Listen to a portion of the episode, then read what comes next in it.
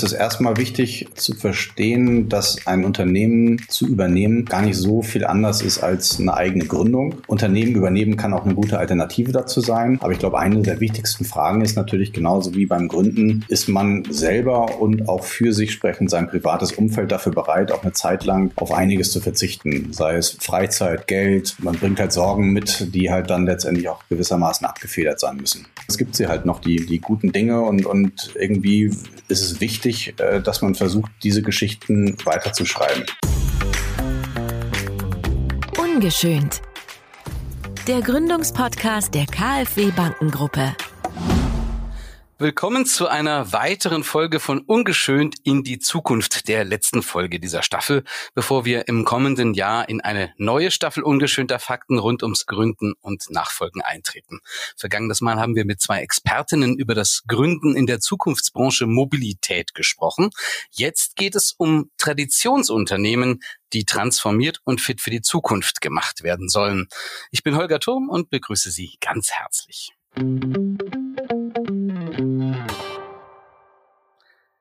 Ich spreche mit Jan Heibke, geschäftsführender Gesellschafter der Klar Seifen GmbH und zweier weiterer Unternehmen mit langer Firmengeschichte. Herzlich willkommen, Herr Heibke. Ja, herzlich willkommen. Sie sind Geschäftsführer gleich dreier Unternehmen, die allesamt stark handwerklich geprägt sind.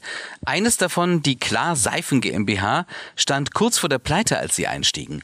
Bevor wir Sie und Klarseifen vorstellen, wie muss man denn gestrickt sein, um bei einem fast insolventen Unternehmen die Nachfolge anzutreten? Ich glaube, im Vorfeld ist es ganz, ganz wichtig, dass man eine Vision und Vorstellung hat, wie so ein Unternehmen auch wieder in einem Idealbetrieb laufen kann.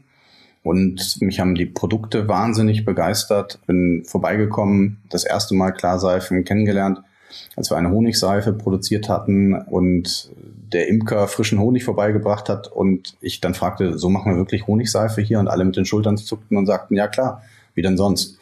Und das war für mich eigentlich so die Motivation zu sagen, es gibt sie halt noch, die, die guten Dinge und, und irgendwie ist es wichtig, äh, dass man versucht, diese Geschichten weiterzuschreiben. Ich war ein paar Jahre in der Unternehmensberatung, habe auch da verschiedene Sanierungs- und Restrukturierungsfälle betreut und fand es einfach wahnsinnig spannend und habe halt ein immenses Potenzial gesehen, einmal in der Produktion, einmal in der Marketingaussage Made in Germany, Deutschlands älteste Seifenmanufaktur, Heidelberg, klar. Und das passte für mich alles zusammen und war ein sehr, sehr attraktives Paket. Die Klar Seifen GmbH steht exemplarisch für ihr Modell, traditionsreiche Unternehmen für die Zukunft neu aufzustellen. Lassen Sie uns also, bevor wir weitersprechen, erst einmal einen Blick auf Ihren Werdegang und auf Klarseifen werfen. Jan Halbke hatte schon als Unternehmensberater ein Interesse am Thema Nachfolge. An die Manufakturszene geriet er eher zufällig. Ein Freund von ihm war Inhaber von Deutschlands ältester Seifenmanufaktur, der Klarseifen GmbH im badischen Plankstadt. Das Traditionsunternehmen existiert seit 1840 und stellt qualitativ hochwertige Seifenprodukte her. Hinzu kommen feste Shampoos und Conditioner, Rasierwasser, Rasierpinsel und Handcremes. Der finanziell angeschlagene Familienbetrieb suchte erstmals einen Nachfolger außerhalb der Klar-Familie. Jan Halbke zögerte nicht und kündigte seinen gut dotierten Job als Berater. Zusammen mit einem Freund, Philipp Schäfer, gründete er die Unternehmenspension als Dachgesellschaft und übernahm die Klarseifen GmbH sowie zwei weitere handwerkliche Traditionsunternehmen in den Segmenten Bettwäsche und Naturwaren mehrheitlich. Das Ziel, die langfristige Nachfolge zu sichern sowie die Firmen und Produkte nachhaltig und zukunftsfähig aufzustellen. Herr Halbke, Sie kommen aus einer eher IT-lastigen Unternehmensberatung mit festem Job und sicherlich auch sehr gutem Einkommen. Warum sind Sie denn Nachfolger von Unternehmen in doch sehr handwerklich geprägten Branchen geworden? Ach, ich hatte eigentlich schon während der Universitätszeit immer die Begeisterung gehabt für Manufakturen und Manufakturprodukte. Und auch da während der Uni-Zeit ist mir eigentlich auch schon immer wieder mal oder sind mir immer wieder mal verschiedene Statistiken äh, zugespielt worden, dass knapp damals 70, 80.000 klassische Unternehmen keine Nachfolge finden. Und ich fand es eigentlich immer ganz spannend, mir so diese, ich sag mal, Hidden Champions, die es in Deutschland ja doch recht zahlreich gibt, äh, anzuschauen. Und fand eigentlich immer so, eigentlich ausgehend von den Produkten, das sehr, sehr spannend. Jetzt sind Sie ja eigentlich ein Branchenneuling, also mit Seifen, Manufaktur und Handwerk hatten Sie an sich beruflich nichts zu tun. Haben Sie sich das einfach so zugetraut oder war da vielleicht auch ein bisschen Respekt vor der Aufgabe? Ja, absolut. Respekt hat man immer und ich glaube, es wäre auch fahrlässig oder gefährlich, wenn man diesen je richtig verliert. Ähm, ich glaube, was aber dann viele Unternehmen oder eigentlich alle Unternehmen vereinen sollte, dass halt grundsätzliche äh, Züge wie äh, Umsatz, Kosten, Ertrag im richtigen Verhältnis stehen müssen und so weiter und so weiter. Und da ist es eigentlich im ersten Sinne erstmal irrelevant, welches Produkt oder welcher Artikel am Ende dahinter steht. Nun stimmten die Bilanzen bei Klar Seifen zu dem Zeitpunkt, als sie einstiegen, gar nicht. Klar Seifen war eigentlich erheblich ins Schlingern geraten, als sie an Bord kamen. Woran hat das eigentlich gelegen? Ich glaube, in der Historie von Klarseifen etwas zurückblätternd muss man sagen, das Unternehmen 1840 gegründet hat, auch sehr, sehr viele Generationen, wahrscheinlich auch Herausforderungen, Probleme schon meistern können, ist dann aber so in den 90er Jahren äh, mit dem Aufkommen der Flüssigseife, glaube ich, wie viele andere Festseifenproduzenten schon nochmal irgendwie in eine weitere Bedrängnis gekommen und war auch eigentlich schon Zeit seines Bestehens immer bekannt für das Private Label und Lohnherstellungsgeschäft. Also sprich, wo wir Seife für andere Firmen, andere Marken produziert haben. Und diese klassische Marke oder was Marketing ausmacht, hat man in dieser Firma eigentlich nie wirklich gelebt gehabt. So und ähm, das war eigentlich für mich dann auch mit das ausschlaggebende Potenzial zu sagen, okay, das ist ein Hebel, ein Ansatzpunkt, wo man letztendlich weiter reingehen kann und auch da Potenziale heben kann. Klar, Seifen stand vor der Insolvenz. Wie fühlt es sich denn eigentlich an, wenn man weiß, dass man ab morgen keine Rechnungen mehr bezahlen kann?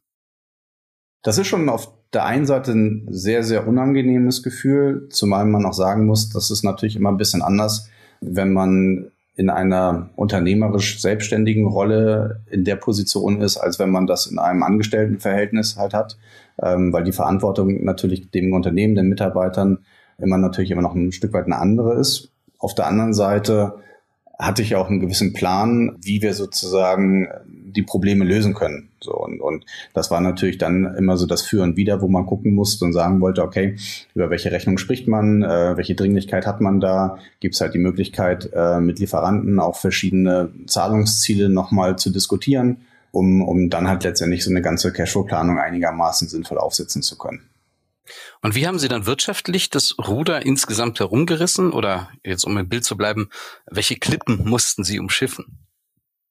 Ich glaube, das Wesentliche war bei Klar Seifen zum Beispiel, dass wir eine neue Marke gebaut haben oder bauen mussten. Natürlich auf den Säulen oder dem Fundament der gesamten Geschichte des Unternehmens in einem laufenden Geschäft. Also sprich, das ist jetzt nicht das klassische Startup, was eigentlich erst vielleicht bei Marke und Produkt und Sortiment dann anfängt, das entwickelt, das vielleicht dann von einem Lohnhersteller produzieren lässt und dann sozusagen in den Vertrieb geht. Bei uns war es halt, dass viele Themen parallel und gleichzeitig passiert sind. Also sprich zu sagen, auf der einen Seite natürlich das Geschäft, das Private Label und Lohnherstellungsgeschäft so weiterzuentwickeln, dass letztendlich es rentabel, profitabel ist und dann auf der anderen Seite aber letztendlich, und das war ja der ursprüngliche Hebel oder die Idee zu sagen, die eigene Marke Klar Seifen quasi zu entwickeln. Dann wollen wir uns mal die Kriterien ansehen, die Sie zum Beispiel bei Klar Seifen, aber eben auch bei den anderen Unternehmen bei der Neuausrichtung verfolgt haben. Wie sind Sie vorgegangen bei der Neuausrichtung? Also es ging eigentlich immer damit los, dass wir geguckt haben, wo können wir Synergien gewinnen in Produktionen, die wir vielleicht gerade mit anderen Kunden halt fahren. Also sprich, wenn wir gesagt haben, okay, wir haben auf der einen Seite Lohnherstellungsrezepturen entwickelt für eine Lavendelseife am Beispiel, zu sagen, okay, gibt es die Möglichkeit, auf eine charmante Art und Weise bei Klar Seifen in ein neues Sortiment eine Lavendelseife mit einzubringen. Ähm, man muss da auch nochmal die Zeit so ein bisschen zurückdrehen.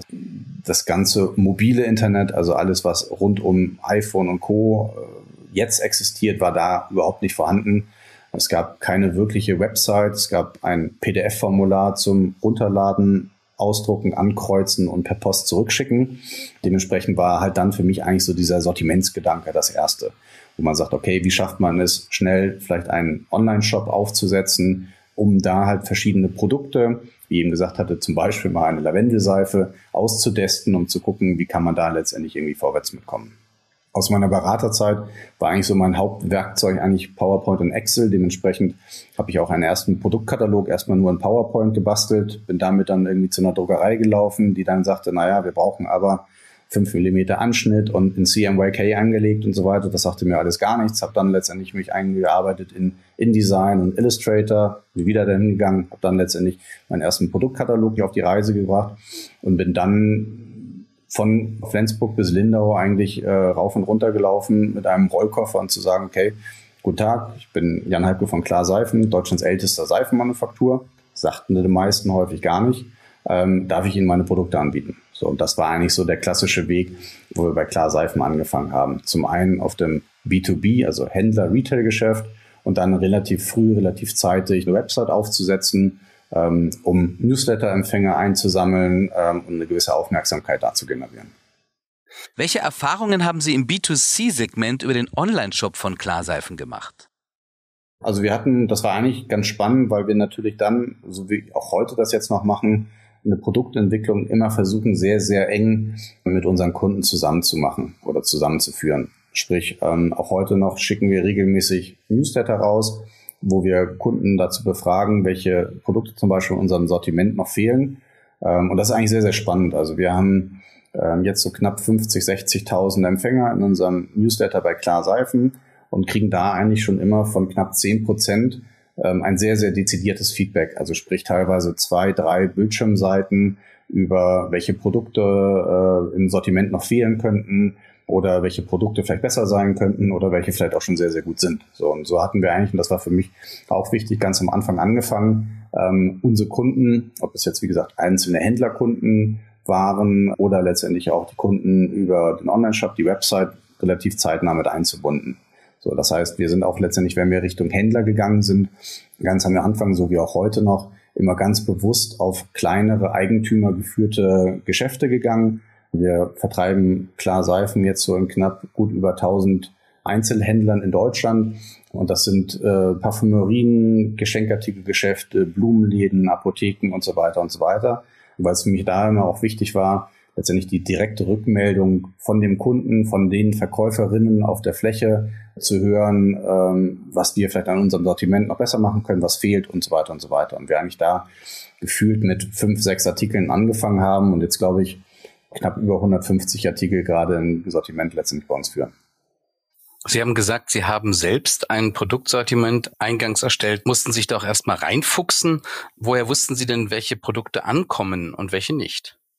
Die Produkte haben natürlich die Kollegen aus der Produktion entwickelt. Das war natürlich dann auch äh, immer so ein bisschen Zeiten der Alchemie, wo ich gesagt habe, Mensch, lass uns doch mal das und das probieren. Und dann vielleicht die Rückmeldung kam, meinten, ach, das ist Quatsch, das haben wir schon mal gemacht, das ist, funktioniert nicht sozusagen. Aber es war halt dann eigentlich immer dieser iterative Prozess, zu sagen, okay, man baut ein schlankes Sortiment an Produkten auf spielt das letztendlich dann ausgewählten Kunden und die einem dann wirklich auch ähm, sehr, sehr qualifiziertes Feedback gegeben haben. Sie haben schon Rückschläge erwähnt. Welche Fehler haben Sie gemacht in der Anfangsphase, aus denen Sie dann für später lernen konnten? Was ich vielleicht wirklich unterschätzt habe, war gerade bei Klar Seifen auch die ganze technische Herausforderung, die halt eine Seifenproduktion halt mit sich bringt. So, wir haben halt auf der einen Seite dann äh, Maschinen gehabt, die teilweise noch aus dem 19. Jahrhundert äh, oder Anfang der 19. Jahrhunderts gebaut worden sind, die heute einen sehr, sehr schönen musealen Charakter halt haben, ähm, aber man dann vielleicht etwas, ich sag mal, überfordernd auf Produktion und Co. halt eingewirkt ist, weil man halt einfach trotz alledem in diesem klassischen Manufakturbetrieb auch einfach Ausfallzeiten hatte, man muss auch da immer, gerade bei, bei Naturkosmetikprodukten, äh, hat man teilweise eine gewisse Chargenabhängigkeit von Inhaltsstoffen. Sprich, die Lavendelblüten, die sie heute geliefert bekommen, müssen nicht zwingend die gleichen sein äh, in der Qualität wie von gestern so ungefähr. Dementsprechend war da vielleicht manchmal manche Wege etwas zu schnell oder zu, zu ambitioniert. Gab es denn nochmal so richtige, wie man in der Startup-Sprache sagt, Fuck-Ups? Die gab es und die gibt es natürlich immer noch. Also das war ganz am Anfang für mich eine Phase. Wir hatten ähm, einen größeren Kunden in der Lohnherstellung, Seife geliefert, viel Seife, das waren glaube ich knapp 25 Paletten, das heißt da immer mit je 5000 Stück, die dann halt über einen Großhändler weiter nach Japan gegangen sind und die in äh, Japan dann komplett ranzig, kaputt und verschimmelt angekommen sind. Und ähm, das war relativ kurz nachdem ich sozusagen angefangen hatte und ich mir schon fast dachte, das war es jetzt eigentlich schon wieder. Wie geht man denn mit so einer Situation um? Wie haben Sie sich da rausmanövriert? Oh, das ist am Anfang schon natürlich ein Gefühl der Verzweiflung und wo man dann natürlich sagt, okay, ich habe schon viele Probleme, die ich hier gerade auf meinem Tisch habe und dann kommen jetzt nochmal solche Dimensionen dazu, weil das natürlich, und das war das, was ich anfänglich auch schon sagte, immer wichtig war, weil ich auch in meiner Liquiditätsplanung natürlich solche Umsätze auch in einer gewissen Art und Weise einkalkuliert habe. Und das ist natürlich immer doppelt schwierig, weil ich zum einen, wie gesagt, den Umsatz nicht bekommen habe und neu produzieren musste. Das heißt, wieder Kosten entstanden sind und so weiter und so weiter. Aber ich glaube, und das ist das, was mir eigentlich immer geholfen hat, war es halt, die Probleme zu versuchen, so klein wie möglich zu brechen, um sie dann halt in der Tat äh, Stück für Stück angehen zu können. So, das heißt, da war es eigentlich ganz klassisch der Fall und das war eigentlich ganz schön, als dass sozusagen der Kunde trotz alledem auf ich sag mal, unserer Seite geblieben ist und sagte, Mensch, das ist jetzt irgendwie äh, schiefgegangen, aber wir müssen es irgendwie lösen. Und ich dann halt versucht habe, okay, kann man aus diesen 25 äh, Paletten, die wir jetzt geliefert haben, das nochmal repriorisieren? Es waren ja auch verschiedene Sorten. Gibt es das irgendwas, was ihr zuerst braucht? Können wir dann halt da irgendwie das auch auf den Zeitplan wieder setzen, zu sagen, okay, wir bringen nicht alles sofort in Ordnung, sondern haben halt eine gewisse Zeit, in der wir sozusagen wieder ein bisschen splitten können. Und das hat halt immer eigentlich bei vielen Sachen sehr, sehr gut geholfen. Wir sprachen ja eingangs schon von der mangelnden Liquidität der Klarseifen GmbH, als Sie damals übernahmen. Wie gelang Ihnen selbst der finanzielle Einstieg? Also bei Klarseifen äh, bin ich Gesellschafter geworden oder Inhaber geworden ähm, durch eine klassische Kapitalerhöhung. Das heißt, man erhöht das Stammkapital, was in Deutschland bei einer normalen GmbH 25.000 Euro ist, um einen gewissen Betrag um die Gesellschafterstruktur zu verändern ähm, und somit als Gesellschafter in das Unternehmen einzusteigen, ähm, was dann auch den Vorteil hat, dass letztendlich das Geld, was man mitbringt, quasi direkt zu 100 Prozent der Gesellschaft zur Verfügung gestellt wird. Also sprich dann letztendlich man auch am Unternehmen verwenden kann. Und woher kam dieses Geld, wenn es Ihr eigenes Geld war?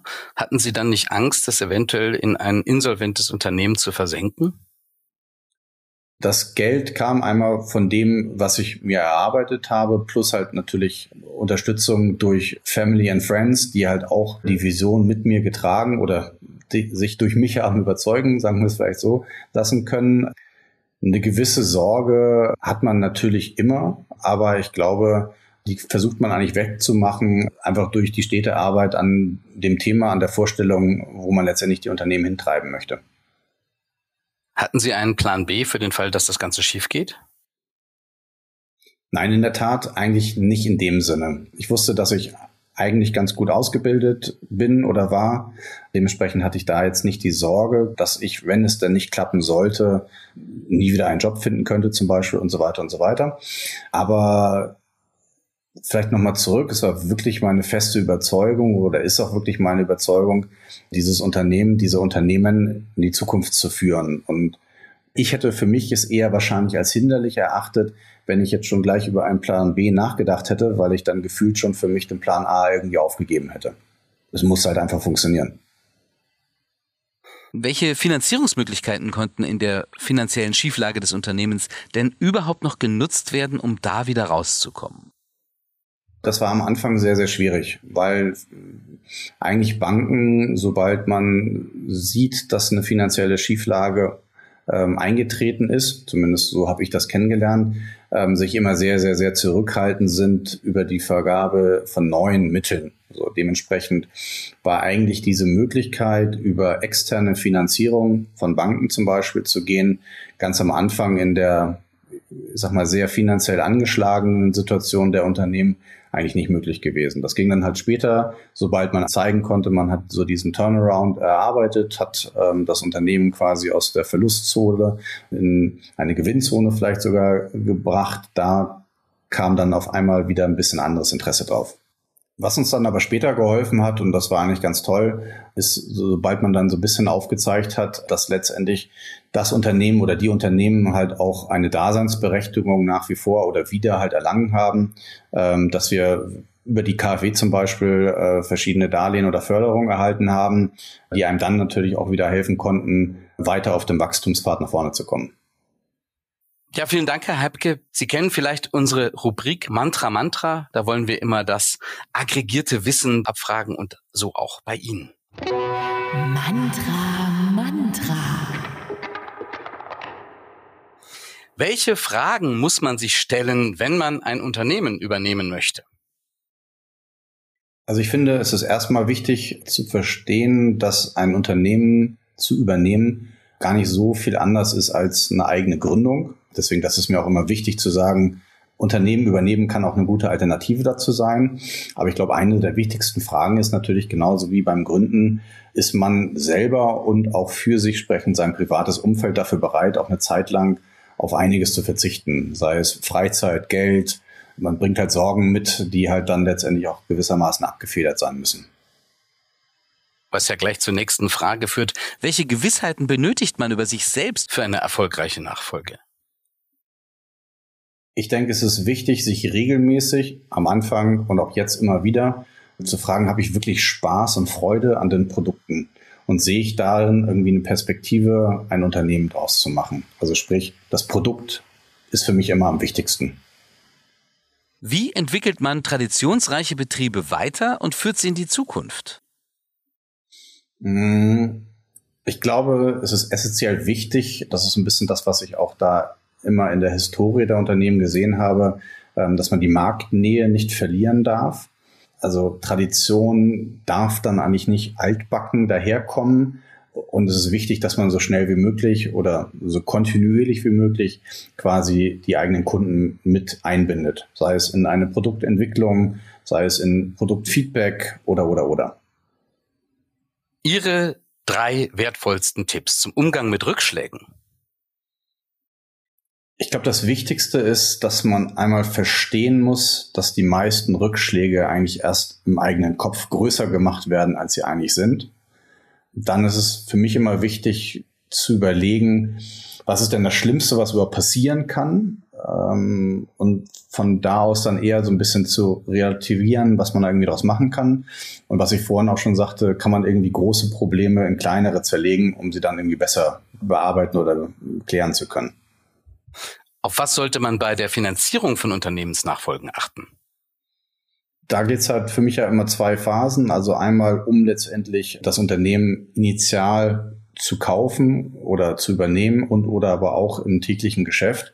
Und ich glaube, was so das Wichtigste ist, dass man versucht immer noch eine gewisse äh, Selbstständigkeit in den Finanzierungsmitteln zu bewahren. Also ich sehe halt viel auch Finanzierungsangebote derzeit im Markt, die dann einem sagen, okay, du kriegst eine gewisse Finanzierung, musst dann über Zeitraum X letztendlich Summe Y prozentual aus deinem Umsatz tilgen und so weiter. Und ich würde da eher bei, ich sag mal, spezieller Fall wie bei mir, bei uns, ähm, immer ein gewisses Risiko sehen, weil man sich dann natürlich auch wieder Umsätze aus der Zukunft schmälert. Also sprich, die, die Finanzierungsform als solches ist, glaube ich, sehr, sehr wesentlich, zu sagen, okay, kriegt man das idealerweise ähm, so, so ja, losgelöst oder individuell wie halt abgestimmt. Ganz herzlichen Dank, Herr Halbke. Jetzt vervollständigen Sie uns bitte noch folgende Sätze. Manufaktur bedeutet für mich, Produkte zu schaffen, wo die Begeisterung für das Produkt stets höher ist als das Entsetzen über den Preis. Eine traditionelle Branche, in der ich gerne auch tätig wäre, ist Lederwaren. Mein Lieblingsprodukt bei Klarseifen heißt Das ist die Kernseife und aber auch jetzt ganz neu unsere feste Deo-Creme. Verwenden Sie also folglich selber auch. Ja. Der peinlichste Fauxpas in meinem Unternehmerleben war? Wahrscheinlich wirklich ganz am Anfang, wo man sehr, sehr äh, blauäugig mit Lieferanten, gerade was Grafik und Co. zusammengearbeitet hat, PowerPoint und Co. in die Druckvorstufe zu geben und so weiter und so weiter. das war teilweise sehr, sehr unangenehm, weil man schon klar gezeigt hat, dass man keine Ahnung hat von dem, was man da macht. Ja, danke schön, Herr Halbke. Vielleicht übernehmen Sie ja dann bald ein Unternehmen in der Lederbranche. Mal sehen. Jedenfalls viel Erfolg für Sie, für die Klar Seifen GmbH und natürlich auch Ihre weiteren Firmen. Und vielen Dank, dass Sie uns ganz ungeschönt heute Rede und Antwort gestanden haben. Ja, vielen Dank für die Aufmerksamkeit. Das war ungeschönt. Wir haben in dieser Staffel nachhaltige Gründungen vorgestellt, außerdem sehr junge Gründerinnen und Gründer kennengelernt, die sich teils schon als Teenager für die Unternehmensgründung entschieden haben. Und schließlich haben wir Zukunftsbranchen wie Raumfahrt und Mobilität beleuchtet und heute erfahren, wie Traditionsunternehmen erfolgreich transformiert werden können. Wollen Sie auch künftig mehr über Unternehmensgründungen und Nachfolgen mit allen ungeschönten Fakten, Hindernissen und vor allem Lösungen erfahren? Dann folgen Sie uns auch im kommenden Jahr zu einer neuen Staffel von Ungeschönt. Herzlichen Dank fürs Zuhören, sagt Holger Turm. Ungeschönt. Der Gründungspodcast der KfW Bankengruppe. Jetzt abonnieren Mehr Infos zu Fördermöglichkeiten auf kfw.de slash gründen oder kfw.de slash Nachfolge.